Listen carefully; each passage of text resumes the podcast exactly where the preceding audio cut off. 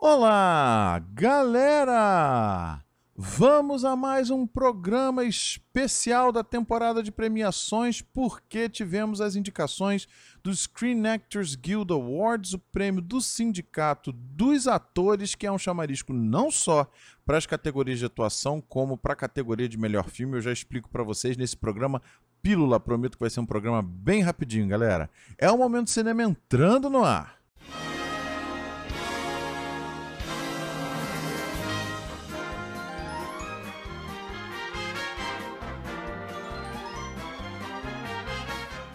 Gente, vejam só que loucura essa temporada. Dia 3 de fevereiro tivemos as indicações do Globo de Ouro e dia 4 de fevereiro as indicações do SEG Awards. E, gente, realmente o que aconteceu com essas indicações duplas, quem conseguiu indicação nos dois prêmios está se firmando muito forte na temporada. E os cotados, né, que estavam sendo ali ah, colocados nas previsões, que não conseguiram indicações a nenhum dos dois prêmios, estão praticamente fora da temporada em dois dias. Que coisa muito louca, gente. Vamos analisar então quem apareceu, quem saiu, quem surpreendeu, que agora já está com o pé no Oscar. Na categoria de ator coadjuvante, nós temos praticamente quatro nomes absolutamente certos hoje, mas um extremamente surpreendente. Bom, os que a gente esperava, né? Sacha Baron Cohen por Os Sete de Chicago, conseguiu indicação ao Globo de Ouro e aqui no SEG também. O Daniel Kaluuya pelo Judas and the Black Messiah, dupla indicação. O Leslie Odom Jr. pelo One Night in Miami, então, esses três realmente já vinham de, de previsões diversas, para mim estão no Oscar, tá? O Jared Leto, que eu falei no programa de, uh, do Globo de Ouro, das indicações do Globo de Ouro, né? Vocês já têm aqui, procurem quem ainda não escutou. Uh, que foi absolutamente surpreendente a sua indicação por The Little Things, né, um thriller sobre serial killer, tem Denzel no elenco, é, ninguém esperava a indicação dele no Globo de Ouro, ele também conseguiu a indicação aqui no SEG. Gente, ele não estava sendo falado, conseguiu ascender né, pela campanha e hoje está aqui num pé no Oscar, porque foi indicado nas duas grandes premiações aí de atuação da temporada. Vamos ver, né? A gente ainda tem prêmio de crítica, mas ele consegue firmar um pé bastante interessante. E a minha felicidade de ver o Chadwick Boseman pelo destacamento Blood. O destacamento Blood foi completamente esnobado pelo Globo de Ouro, mas aqui no SEG não foi, vocês já vão uh, ver isso claramente. Uh, e o Chadwick Boseman está aqui indicado. Eu estou muito feliz, eu acho que ele tem que ter essas duas indicações para a gente celebrar a carreira desse ator. Né? Não é favorito aqui, mas né, é, que bom que a gente tem esse reconhecimento. Hoje o grande nome da temporada é o Daniel Kaluuya pelo Judas and the Black Messiah e vai ser um bom nome também para vencer, certo? Na categoria de ator atriz coadjuvante, eu acho que é uma das mais surpreendentes. Bom, quem a gente esperava? A Maria Bakalova conseguiu sua indicação pelo Borat Subsequent Movie Film. Ela no Globo de Ouro está indicada atriz de comédia musical. Como eu falei, a campanha né, para cada prêmio é, tem essa variação em que ela consegue a sua indicação. E hoje, para muitos, é o grande nome para vencer o Oscar certo? A Glenn Close consegue sua indicação também ao SEGA Awards por Era Uma Vez Um Sonho, para muitos o pior filme do ano, e ela consegue essa dupla indicação, então também firma um pé no Oscar. Se vencer um dos prêmios, pode começar a pensar em vencer Oscar também. Eu já falei no programa da análise do Globo de Ouro, não seria legal ela vencer por esse filme, mas vamos celebrar aí a carreira de Glenn Close. Bom, Olivia Colman por meu pai, a gente já esperava, né? ela está em todas as listas, tá? E aqui duas surpresas, né?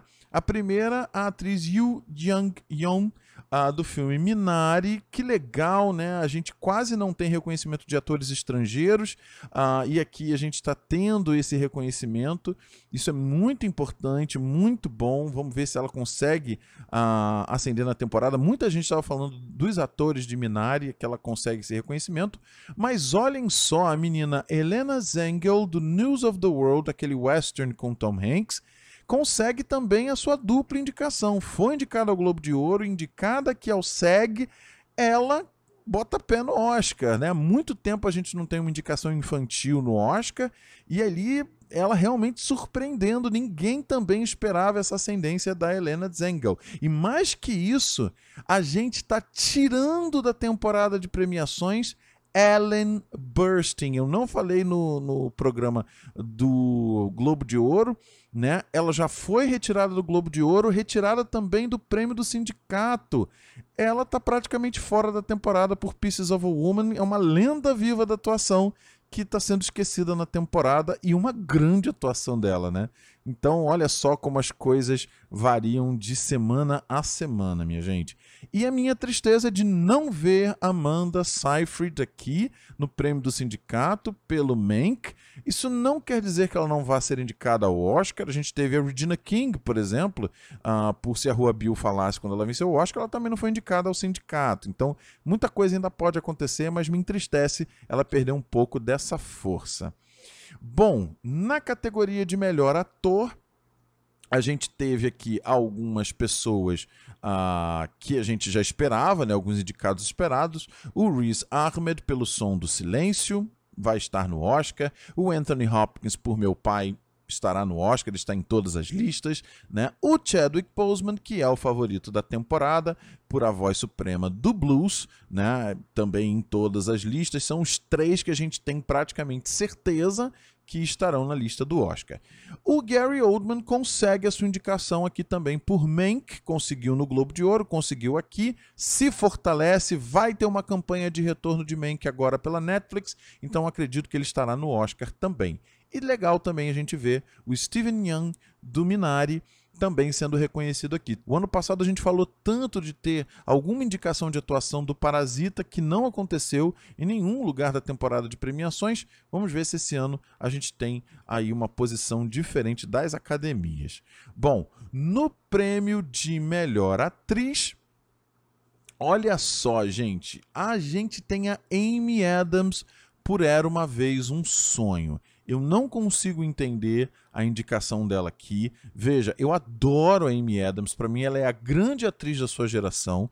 Tá? Para mim, será a nova Meryl Streep. Eu não tenho dúvidas disso. Mas aqui não era o filme para ela ser indicada. Então, vejam como a campanha da Netflix aí deu certo pro Era uma Vez um Sonho, a ponto de conseguir. Aí, veja, a campanha para Amy Adams e para principalmente para Glenn Close. Deu certo aqui para elas chegarem ao prêmio do sindicato. Lembrando que os sindicatos são colegas votando, votando em colegas, mas né, não vi aqui a, essa indicação como algo acertado aí. Mas ok, tá? Não acho que ela chegará a Oscar. Bom, de resto, todas que a gente esperava, né? Viola Davis por A Voz Suprema do Blues, a Vanessa Kirby por Pieces of a Woman, a Frances McDormand por Nomadland e a Carrie Mulligan por Bela Vingança, que hoje é a favorita para o prêmio. Realmente, é, esses quatro últimos nomes que eu coloquei são certos. Vamos ver quem vai brigar por essa última vaga. Tem a Day, que foi indicada aí ao Globo de Ouro mais uma vez, não acho que Amy Adams chega ali para indicação ao Oscar. E, gente, a gente tem no SEG Awards a premiação para melhor elenco. A gente não tem no SEG Awards o prêmio de melhor filme, porque não é uma premiação de produção, é uma premiação de atuação.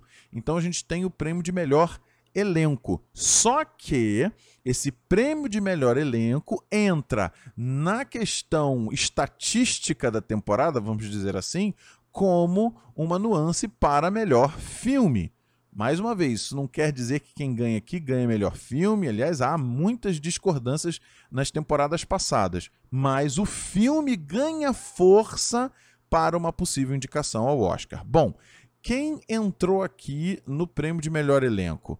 o destacamento Blood, completamente esquecido no Globo de Ouro, aqui se desenvolve até com o melhor elenco. Então, excelente participação.